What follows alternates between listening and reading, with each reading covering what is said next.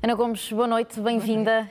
É inevitável, começamos pelas eleições francesas desta noite. Emmanuel Macron, 28%, Marine Le Pen, 23%. Estou a arredondar os números que ainda estão a ser contados. Há cinco anos a diferença eh, era, menor. era menor e, eh, de qualquer forma, está tudo em aberto para, para a segunda volta. Está e não parece fácil, porque se adicionarmos aqueles que se transferirão para um e para outro, certo uh, é mais confortável para Le Pen. Uh, e Macron é que tem que fazer, de facto, mudanças significativas na forma como fez campanha ou não fez campanha, que foi bastante má. Ausente. Ausente, inclusivamente furtando-se ao, ao, debate e permitindo que se perpetuasse uma ideia de arrogância, uh, até desculpando-se com a, a guerra, e, e, deixando a, a Le Pen o, o explorar uma agenda, digamos, que tem a ver com as preocupações sociais dos, dos cidadãos. Macron, nestes anos, do ponto de vista económico, teve alguns sucessos, mas claramente encostou à direita, neoliberal, e, e deixou que essa imagem se lhe colasse e, e, e, Le Pen, inteligentemente, até podendo fazer a demarcação uh, da, de, um, de, um, de, um, outro candidato ainda mais radical, enfim, radical. Não, lhe chamo, não lhe chamo radical, eu chamo extremistas, uh, reacionários, uh, xenófobos, fascistas. Ela ensaiou com sucesso um, dar um, projetar uma imagem de mais moderação. E até numa área onde ela claramente uh, estava associada, dependente de, de, Putin, a questão financeira, que é também política, isso acabou por ela, digamos, conseguir uh, estar do, uh, afastar do capote.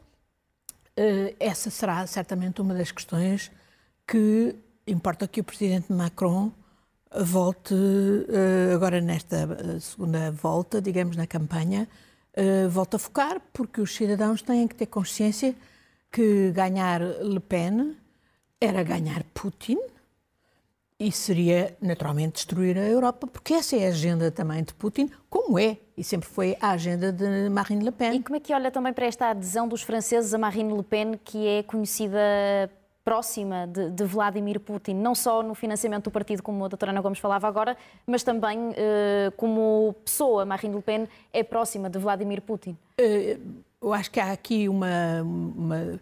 Ela aprendeu com erros das anteriores campanhas, tem certamente bons conselheiros do ponto de vista de marketing, tem também a capacidade, digamos, histriónica para moldar e, e percebendo que havia esta ausência de, de, de Macron, ela não estava, no fundo, a ser confrontada com essas outras essas, as marcas do que, do que é o seu programa, que até do ponto de vista económico é, é, é há quem diga, foi uma das críticas de, de, de Mélenchon, que era uh, o programa, um programa neoliberal, ele, Macron com uma marca de classe e ela uh, uh, Marine Le Pen com uma marca de racial, porque, porque é de facto uma formação racista aquela que ela encarna.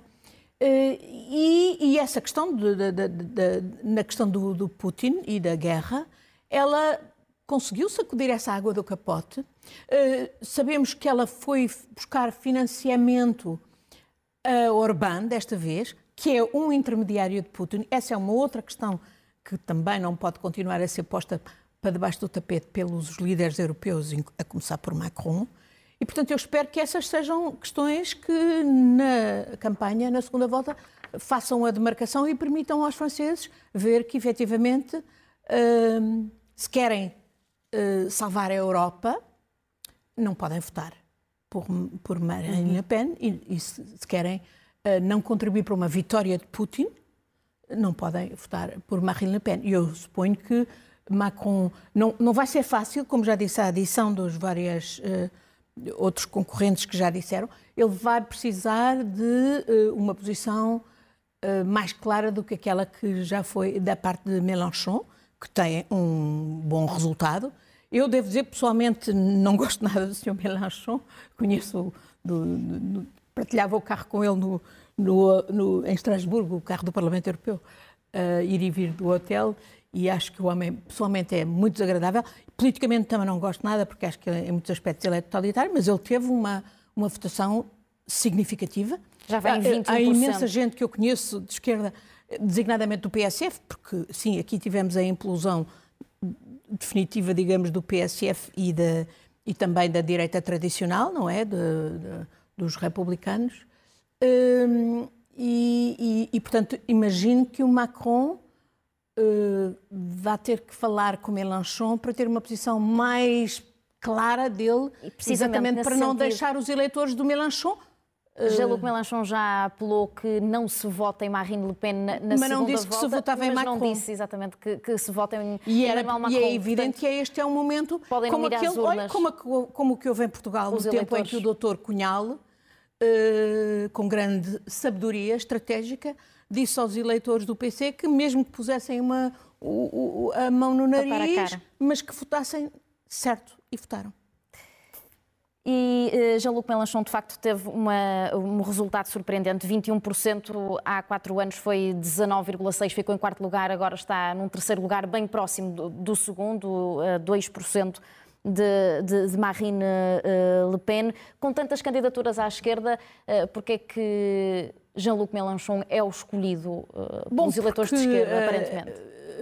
sim, nós Macron secou tudo, não é? E, e, há também de mérito, obviamente, do próprio Partido Socialista, que, que já nas últimas eleições já com Benoît Hamon uhum. uh, também não teve uma grande votação, mas agora com a Annie Hidalgo ainda foi pior. Uh, sem dúvida que uh, este efeito Macron ao centro uh, teve um, um, impacto muito negativo para os partidos democráticos e eles, eles têm a sua cota parte de responsabilidade, como é óbvio. Mas e como é que Jean-Luc Mélenchon pode convencer o seu eleitorado, como há pouco a Ana Gomes sugeria, de ser mais direto e, e ao apelar voto em Macron, é uma questão quando as diferenças são tantas, nomeadamente ao nível da reforma? Jean-Luc Mélenchon defende 60 anos, baixar e pelo contrário, Macron é, defende aumentar eu acho que Macron também anos. tem que nas questões sociais, designadamente são relevantes para os franceses, a questão do poder de compra que ela explorou, portanto, o combate à inflação. E daí que acabar com a guerra nesse aspecto é fundamental, porque é evidente que a guerra só vai fazer uh, perdurar o impacto inflacionista. Uh, mas também uh, as questões da idade de reforma ou as questões dos serviços públicos, como a saúde e a educação, que são muito importantes para os franceses pode ser uma das áreas onde Macron possa, apesar de tudo, ter uma conversa com Mélenchon que permita o Mélenchon ser mais claro e que o Mélenchon tenha um sentido estratégico que não me parece que ele teve hoje. Ele estava claramente, eh, se calhar, com expectativas de até poder estar em segundo lugar, visto que estava tão próximo, e, e portanto, não estava muito satisfeito. Uh, uh, mas, mas, mas eu espero que se apele exatamente a esse sentido estratégico que ele de alguma maneira já indiciou quando disse que não se podia dar um voto sequer a Le Pen, daquele quadrante. Mas não será mais fácil que os, os extremos se toquem e que o eleitorado não, de Jean-Luc Mélenchon não vá para faço essa, Não, não, não me parece, não faço essa, essa amálgama entre as pessoas que votam eh, Mélenchon porque são de esquerda e as pessoas que votam Le Pen, que são normalmente pessoas, naturalmente também do povo, mas que têm uh, uh, formas mais uh, primárias de expressar, digamos, os seus sentimentos, incluindo aspectos tão primários como, eh, enfim, as teses racistas, xenófobas, anti-imigração, etc. Uhum. Ana Gomes, entre os piores resultados eh, desta noite está o da candidata do PS, Annie Galdot, com 1,9% dos votos e é conhecida cara, é a Presidente da Câmara de Paris eh, há oito anos. É vítima também da grande fragmentação da política em França. Em França não só, mas neste caso... É vítima dos, dos, problemas do, do próprio PSF, uh, que jurou Macron. Macron era Ministro das Finanças de, do Presidente Hollande. E depois... Uh, uh, enfim, quis formar uma, uma forma, um partido, digamos, de centro-direita ou de centro-liberal. Uhum. Ele diz que não é de esquerda nem de direita. Exato. E que hum, isso não. Quer dizer, Macron é também um produto uh, do esboroamento do PSF. Uh, e, e, até hoje não foi possível recuperar, infelizmente. E eu vejo muitas pessoas que eu, que eu conheço, como socialistas, que eram PSF, que hoje estão no campo do Mélenchon. Uhum. Já vamos à, à, guerra na Ucrânia, mas uh, deixe-me fazer a ponto para esse assunto com a importância do uh, presidente eleito destas eleições para o futuro uh, da guerra na Ucrânia, nomeadamente a nível diplomático, que são. Candidatos completamente diferentes, visões completamente diferentes. O, há algumas pessoas que me dizem que o facto do, do, do Macron se ter empenhado numa primeira fase, a tentar dissuadir Putin de uh, ir para a guerra, foi positivamente avaliado pela conjunta opinião pública e nessa altura ele até subiu nas sondagens. Mas as conversas em que Macron persistiu com Putin, telefónicas, parece que são 17, uh, que não deram nada, uh, quer dizer, nós não imaginamos Churchill a telefonar ao Hitler para o Hitler ser menos mauzinho, menos malvadinho, não é? Uh, e acha que isso também pode ter prejudicado Emmanuel Macron, esse falhanço com acho Vladimir que isso, Putin? Uh, para muitos setores, porque é uma questão moral. Não, não, é, é, é, Macron, lembro, foi um dos primeiros a saltar sobre o presidente Biden, quando ele, talvez uh, de forma pouco diplomática, mas disse o que era verdade, é que não é possível Putin continuar no poder na Rússia. É evidente que eu acho que isso não é um assunto, é um assunto que terá que ser resolvido pelos russos, por russos. Mas é uma verdade, não é possível continuarmos a lidar com um assassino encartado como é Putin, eh, como se ele fosse um chefe de Estado respeitável. E os chefes de Estado que mantêm essa ficção não se dão ao respeito. E eu acho que é também uma das razões porque Macron pode ter sido penalizado aos olhos de muita gente em França. Uhum. Olhando então para a guerra que já dura há quase sete semanas, pela primeira vez um líder europeu, desta vez o chanceler austríaco, vai encontrar-se com os dois presidentes depois da guerra ter começado, ontem com Volodymyr Zelensky, amanhã com uh, Vladimir Putin. Qual é o peso do chefe de governo austríaco sobre uh, Vladimir Putin e o simbolismo também uh, desta conversa logo a seguir a uma semana Bom, particularmente violenta. Os governos austríacos estão daqueles que têm estado mais capturados, digamos, por Putin e pela, eh, pelo que o poder da, da Rússia, digamos, sob Putin. Uh, a Áustria é um dos países mais permeáveis a, a ser também um, um, uma caixa forte para os oligarcas. Os bancos austríacos são conhecidos por ser dos mais permeáveis à lavagem de dinheiro russo. Uh, portanto, é, essa poderá ser a influência que o austríaco tem. Agora, hum, eu penso é que uh, este é o momento em que, de facto, uh, e aqui quem é decisivo é, de facto, a Alemanha. Uh, não é a Áustria, nem é mais ninguém, é a Alemanha. E, e, a Alemanha ainda não fez o que, era, que é absolutamente indispensável que se faça, que é, de facto, secar, deixar de financiarmos a, a, a guerra de Putin. Mais uma vez, volto a dizer, nós não, não vemos os aliados a continuarem a financiar o esforço de guerra de Hitler ou de Mussolini. Não. Portanto, mas é isto que está a acontecer ainda esta semana no Parlamento Europeu. O Sr. Borrell, que é o Alto Comissário para a Política Externa, disse que enquanto nós prometemos um mil, mil milhões em armamento para a Ucrânia se defender, entregamos 35 mil milhões de euros à Rússia em troca do gás que vários países, a começar pela Alemanha, começam a importar. Isto é indesculpável, é indecente, é moralmente intolerável. Esta semana uh, tivemos no New York Times um artigo do Prémio Nobel uh, da Economia, Paul Krugman, a fazer um paralelismo que eu acho que diz muito, deve dizer muito aos portugueses e ao nosso governo e ao Partido Socialista português, que é da mesma família política do, do, do, do chanceler Olaf Scholz. É. Isto é intolerável. É do chanceler Olaf Scholz que tem que vir a liderança e não está a vir. Até porque sabemos que há outros membros do próprio governo alemão, a começar pelos verdes, que têm outra perspectiva. E a perspectiva certa, que é preciso, de facto, acabar com a importação de petróleo e de gás à, à, à, da Rússia. Para que não continuemos a financiar a guerra de, de Putin. Uhum. hum, eu, Krugman chamava a atenção de quando foi a crise do subprime, e, e nos chamaram a nós, nós éramos o P de pigs, não era?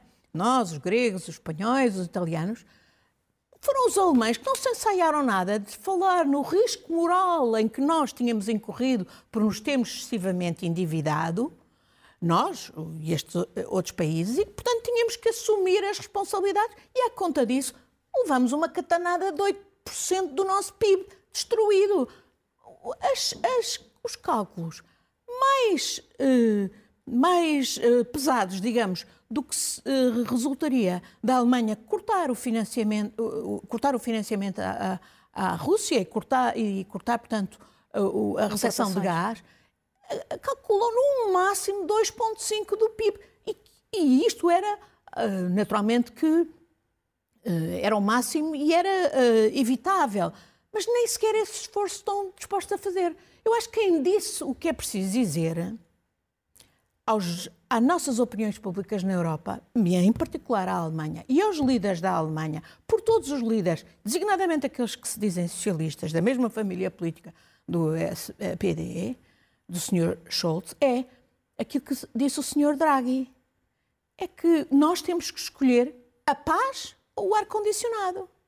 É que o gás é, de facto, importante para o ar-condicionado. É, queremos a paz, realmente, ou queremos o ar-condicionado? Ainda por cima, quando sabemos as pessoas estão todas aqui aflitas com o impacto da inflação, que sabemos que estava, era anterior à guerra, mas, mas que obviamente é agravado pela guerra. Sabemos que, por exemplo, vários uh, países, por exemplo, africanos e não só, estão na iminência de, uh, de passar pela fome por não terem os fornecimentos de cereais que eram habituais da Ucrânia e da própria Rússia.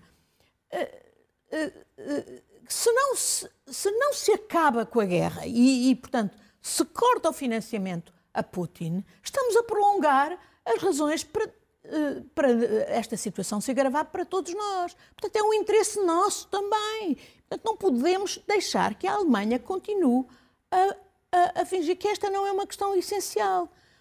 Amanhã uh, o, o Sr. Borrell convocou uma reunião de, de ministros eh, de Estrangeiros e Ministro da, Defesa. Eu espero que seja uma grande oportunidade para esta questão ser uh, discutida e de uma vez por todas arrumada. Porque senão estamos a dar. Quer dizer, quer dizer eu já nem vou para, um, para a imoralidade que é nós estarmos a ver o povo ucraniano pagar com sangue da forma brutal como vemos em Bucha, Irpin, Kramatorsk, Berdianos, o que é que nós queremos mais? Vamos descobrir eh, todos os dias mais horrores como aqueles. Tudo indica que, do ponto de vista militar, e obviamente os ucranianos, graças à sua extraordinária coragem e também ao apoio que tiveram, ocidental, incluindo em, em, em armamento, infligiram uma derrota militar à Rússia.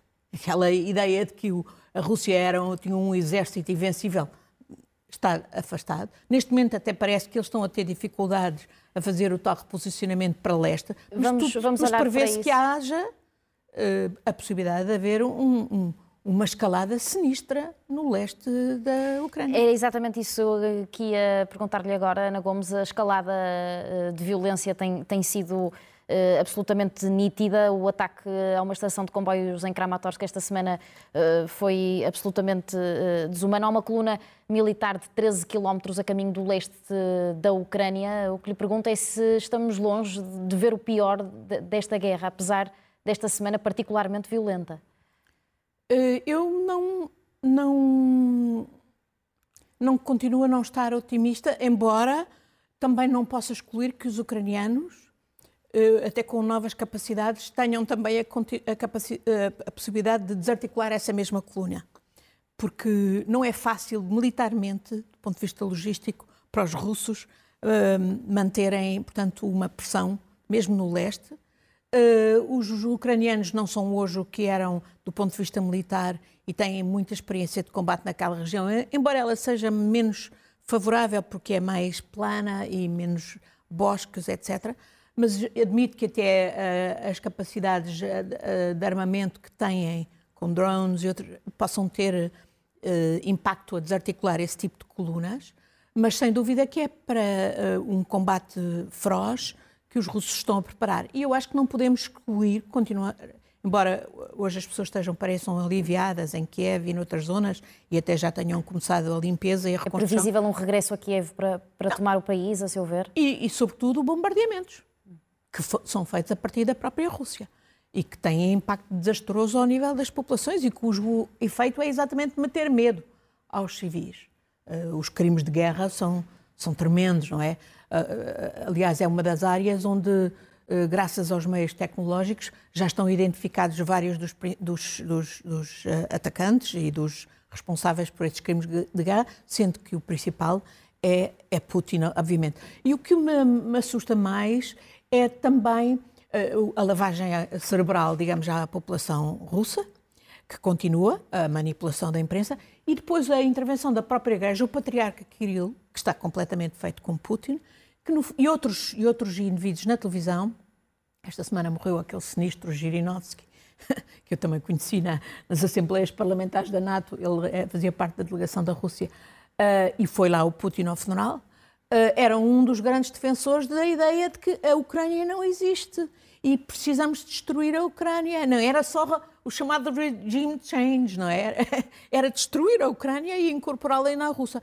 É exatamente isso que vemos uh, cada vez mais abertamente ser propalado nos meios de televisão na Rússia, uh, meios ligados a Putin, e a própria Igreja Ortodoxa Russa, o patriarca Kirill, uhum. Basicamente a legitimar e a instigar o genocídio.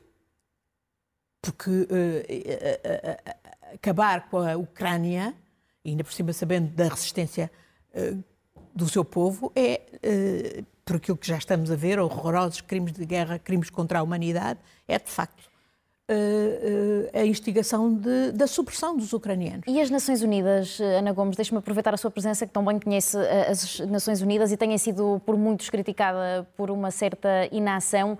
O Papa preferiu, por outro lado, dizer que a ONU é impotente neste conflito. É Qual é a sua perspectiva? Podiam não fazer mais?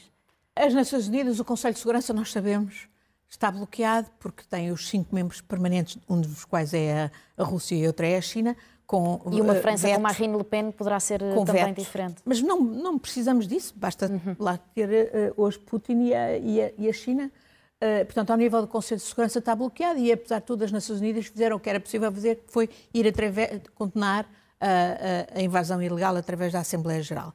Eu gostaria de ver, já o disse aqui, um secretário-geral mais proativo. Eu ouvi uh, esta semana o doutor António Vitorino dizer que o secretário-geral tinha oferecido os seus esforços de mediação, mas eu gostaria que ele, de o ter visto ir lá, ir lá um lado e outro, uh, e, e, e, eventualmente ser recusado, sei lá, se, por, por Putin, naturalmente.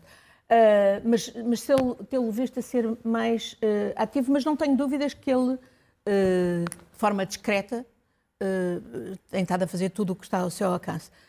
as Nações Unidas têm limites. Por exemplo, esta semana tivemos a, é uma decisão importante, é inédita, pela primeira vez, um membro permanente do Conselho de Segurança foi suspenso do Conselho dos Direitos Humanos. Uhum. E isso implicou uma votação que foi muito importante e significativa e, e, e porque estamos a suspender um membro permanente do Conselho de Segurança, mas, uh, mas não é por aí que se vai fazer. Apesar de tudo, as agências das Nações Unidas estão lá, estão no terreno, estão a fazer um trabalho inestimável ao nível de, de apoio humanitário, ao nível de apoio, por exemplo, específico, por exemplo, às crianças, através da Unicef, as diversas agências. Uh, portanto, uh, sabemos que as Nações Unidas têm limites e, desta, e, e, e esta invasão é a pior dos bombardeamentos contra as próprias Nações Unidas, porque no fundo é destruir o direito internacional, é destruir um mundo com regras, que foi aquilo que nós quisemos construir uh, uh, nos escombros da Segunda Guerra Mundial. Ana Gomes, último minuto, vamos às notas finais. Eu gostava só de falar uh, de, de, de, que esta semana, no dia 8 de abril, as Nações Unidas decretaram, e foi comemorado por todo lado, o Dia das Comunidades Roma e Sinti, portanto, ciganas vi com, com gosto o nosso Presidente da República fazer uma declaração positiva e chamar a atenção para os aspectos fundamentais que temos a fazer na nossa sociedade de, de inclusão, de retirar da pobreza, de dar oportunidades aos membros da comunidade cigana para serem plenamente integrados na sociedade e, e respeitados. E, e, e, tivemos aquele episódio triste do sujeito do costume, do, do, do, do, do deputado do costume, que foi com bastante acutilância rapidamente cerceado pelo Presidente da Assembleia da República, como competia e como devia. E como foi explicado. Ana Gomes, muito obrigada e até para a semana. Boa noite.